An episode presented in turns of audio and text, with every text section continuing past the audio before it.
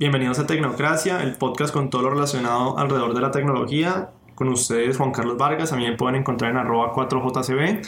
Y aquí Daniel Dorronsoro, a mí me pueden encontrar en arroba de Dorron. El día de hoy vamos a hablar acerca del evento de Microsoft de educación en donde mostraron algunos nuevos productos, el Windows 10S y el nuevo Surface Laptop.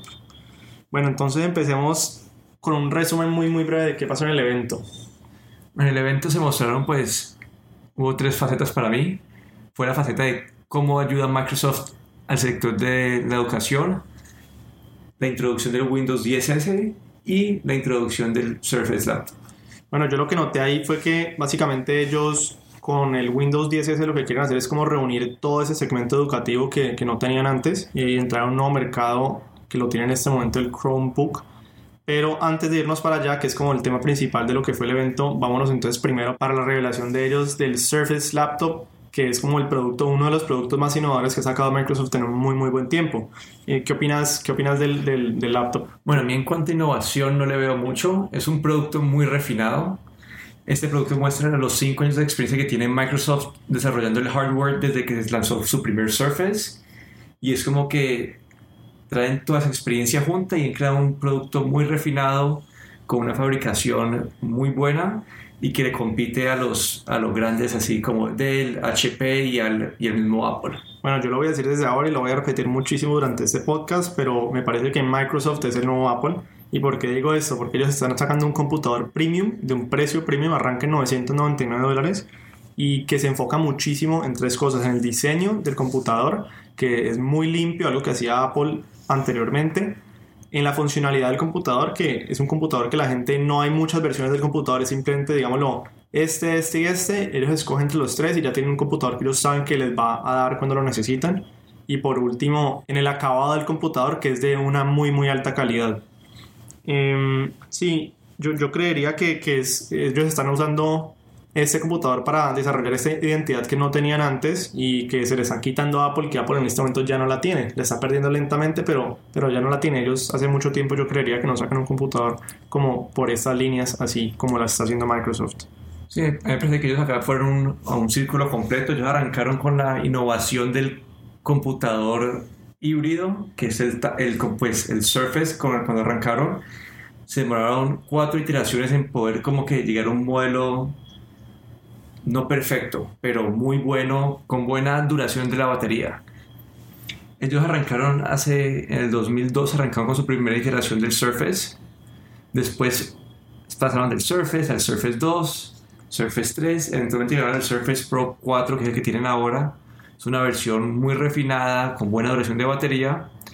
Después de eso pasaron al Surface Book, que es como que una obra de ingeniería muy buena, donde convierten un laptop de mucho poder, de mucha potencia, que puedes separar, que puede ser detachable, es un computador.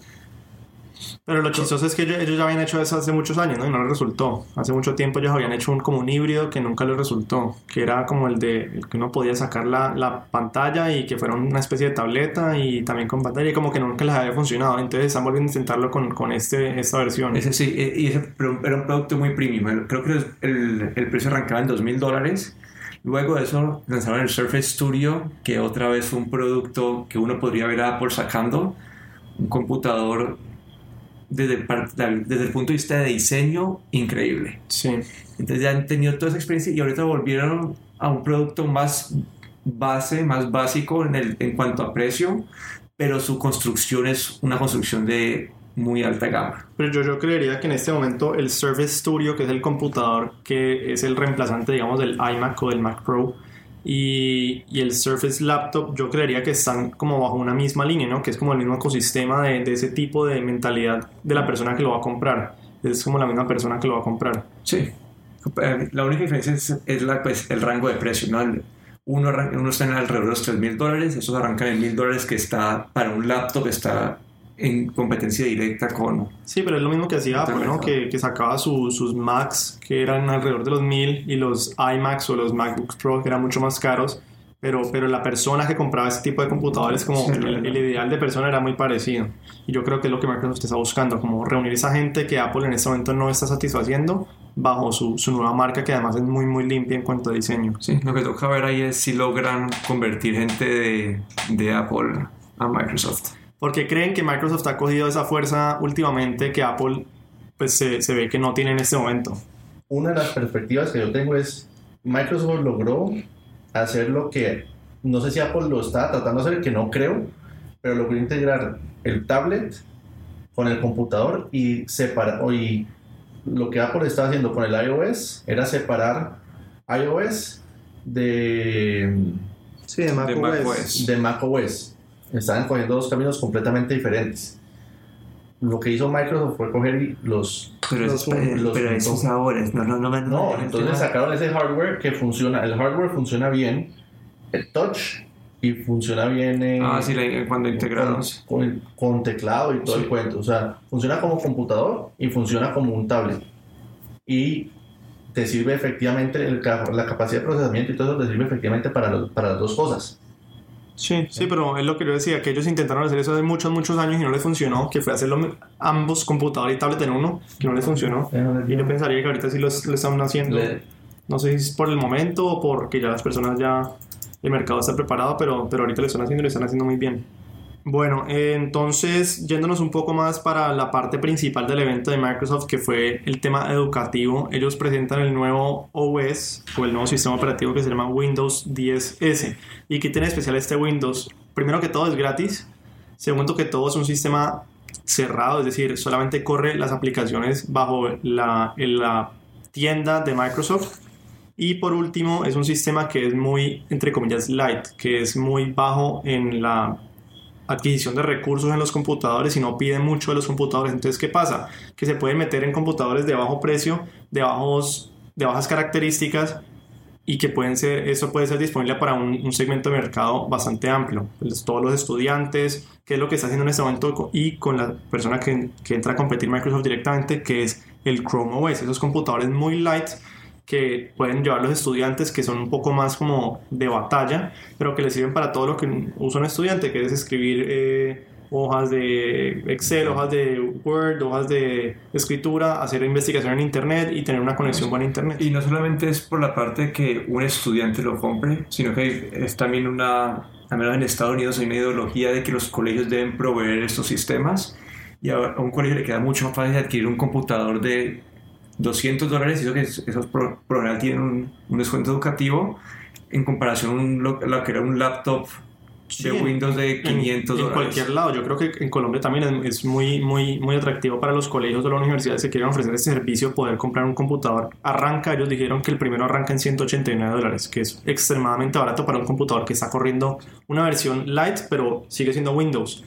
Y es un precio que puedes comprar con un iPad, con un, con un tablet Mm. y te da mucha más funcionalidad que, que esos. Sí. Para mí lo que hace Microsoft con este OS ataca tres puntos críticos. Uno es el costo. Al, al crear un sistema más que necesita menos recursos para correr, puedes crear unos sistemas más baratos y esto, como dijiste antes vos, ayuda a competir con el Chrome OS.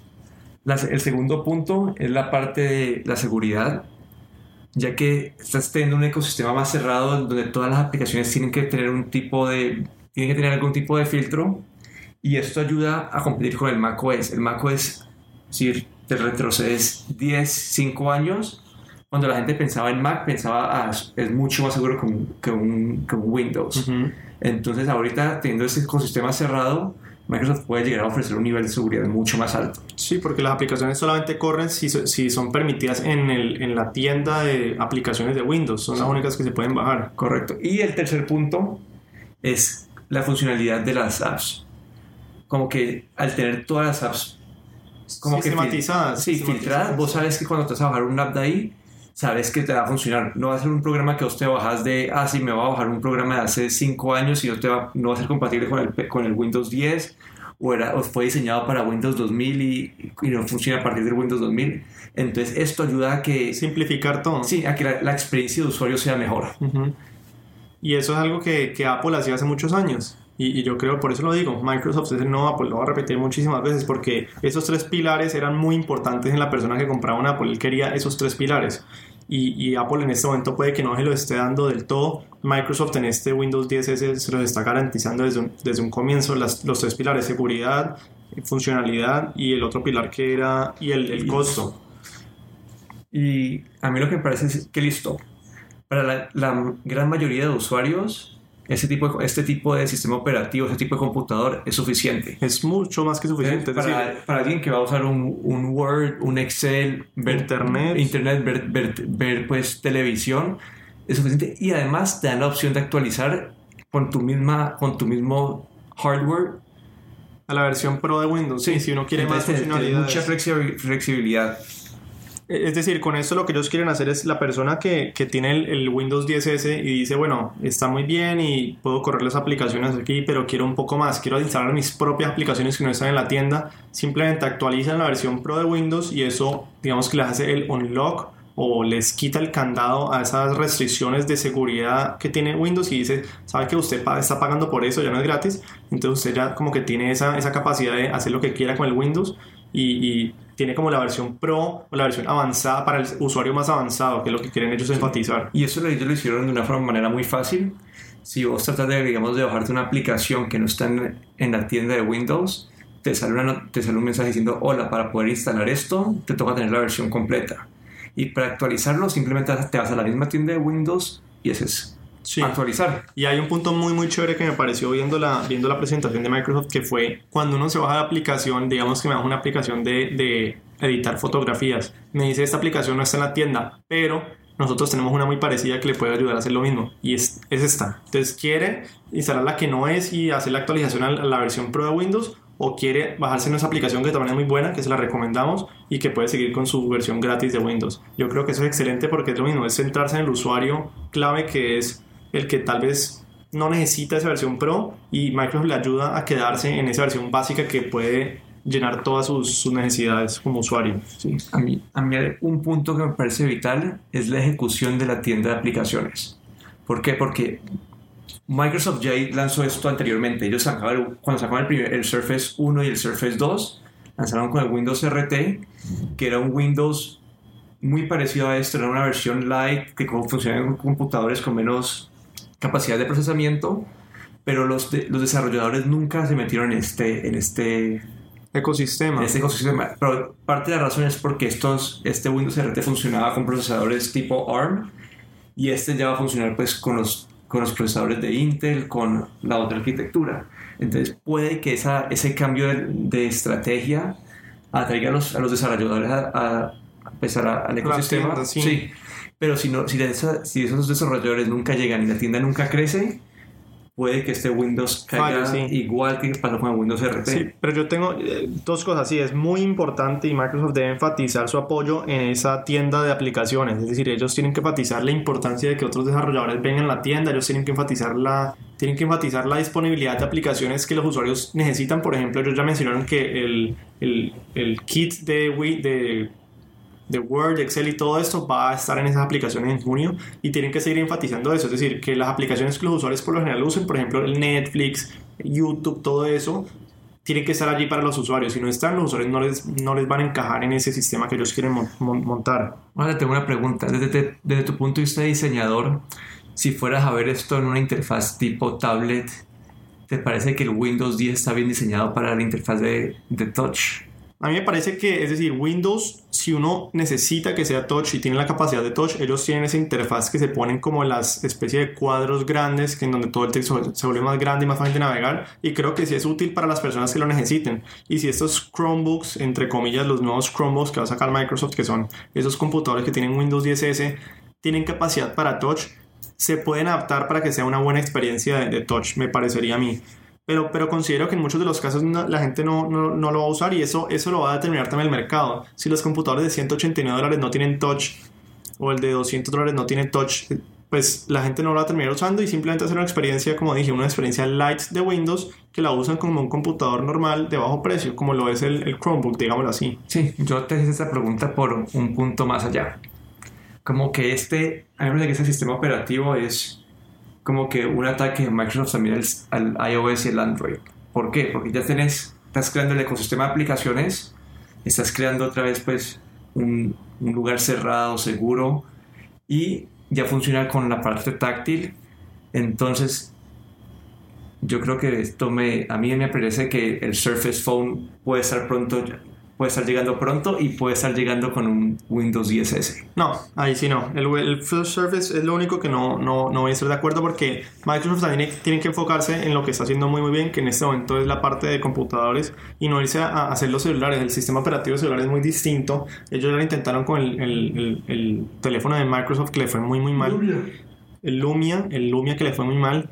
Y, y creo que, que en este momento ellos deben enfocarse en lo que están bien irse hacia la parte de teléfono me parece que es un paso que no, no creo que sea benefactorio. Pueden hacer aplicaciones para que, por ejemplo, un Android o un iPhone estén sincronizados entre los, entre los sistemas de Microsoft, pero creo que ya hacer un sistema como lo es Android no pensaría que sería lo más benefactorio para ellos en este momento y tampoco a futuro. Porque para mí lo que está haciendo Microsoft ahora es exactamente lo que le está faltando a Apple.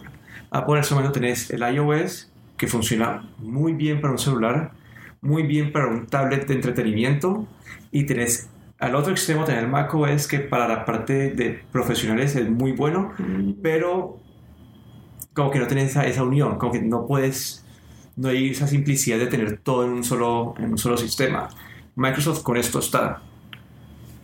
Uno, generando un sistema operativo que funcione en dispositivos de baja, de baja gama, de baja gama o de bajos requisitos de computacionales tenés la interfaz touch, ya funciona en tablets, ya funciona en computadores. Sí, pero yo voy a hacer una pausa, voy a hacer una pausa ahí, y es cuando vos mencionas la interfaz touch, la gente cuando usa ese touch lo usa no para las mismas aplicaciones que lo usa un computador normal. Cuando uno tiene su laptop, vos lo usas para ciertas cosas y cuando lo usas para touch para ciertas otras, es decir, consumir por ejemplo contenidos. Entonces yo creo que cuando vos te vas hacia ese celular o hacia esa tableta tal vez, yo sé que la tienen en este momento, pero es lo mismo que yo decía en, episodios pasados, que ellos se enfocan en un usuario que es el que tiene su laptop, que tiene su, su Surface Studio y ellos son un usuario específico y es un usuario que no busca esa tal vez esa, esa, esa funcionalidad extra de poder llevarse, como diría yo, llevarse la tableta alrededor para, no sé, pintar o jugar juegos de tablet o algo así. Entonces son un poco separados los mercados y aunque ellos lo incluyen, eso también yo creo que lo va a terminar el mercado. ¿Cuál es el, cuál es el empuje o cuál es la, la fuerza mayor? ¿Quién está haciendo más fuerza de un lado o del otro de los clientes? ¿Más los clientes se quieren el computador tradicional o más los que quieren el, el computador de touch? Y toca ver entonces cuánta importancia le da Microsoft a cada segmento. Sí, sí, para mí lo que, como te dije otra vez, yo te diría que el Surface Phone sale este año. Bueno, entonces Es- puedes hacer la predicción aquí. ¿Qué vamos a apostar? Una apuesta. Vamos a apostar. Desde ahora, sí. Y, vamos a ver cómo, cómo tu predicción. Yo diría que no. Yo diría que no lo van a hacer y, y pienso que que no, no, no, es decir, no le veo la necesidad de que Microsoft salga con, con, So- Solo imagínate un celular con esta, con este, con esa mentalidad. con esta mentalidad de diseño que tiene ahora Microsoft. Imagínate celular y con Sí, pero es que yo te lo digo, puede que la tengan, pero la mentalidad de diseño en cuanto a lo que ha hecho Google con Android en este momento nadie la va a poder alcanzar y es una mentalidad. Lo que ha hecho Google con el diseño material y todo eso está años luz de, de todo lo otro que puede llegar a ser un celular en este momento. Y, y sería o copiarle a Google, pero en este momento no puedes innovar en contra de ellos en, en ese sentido. Es muy complicado. Sí, y además yo veo a Microsoft en una situación más delicada que, que digamos que Apple, porque Microsoft tiene aplicaciones que funcionan en, en Android, que funcionan en iOS, y estarían como tratando de competir con su propio sistema operativo. Sí. Pero para mí toda esta- todas estas movidas que está haciendo Microsoft apuntan a un sistema como que Vamos a ver. universal. Vamos a ver, yo no creo, pero vamos a ver. Toca, toca esperar a ver. Bueno, muchas gracias a todos por escucharnos en este último episodio de Tecnocracia. Si les gustó el episodio, por favor, déjenos una calificación. Si no les gustó también, nos interesa saber qué piensan de él. Y si tienen sugerencias de próximos episodios, déjenos la- los comentarios. Muchas gracias a todos.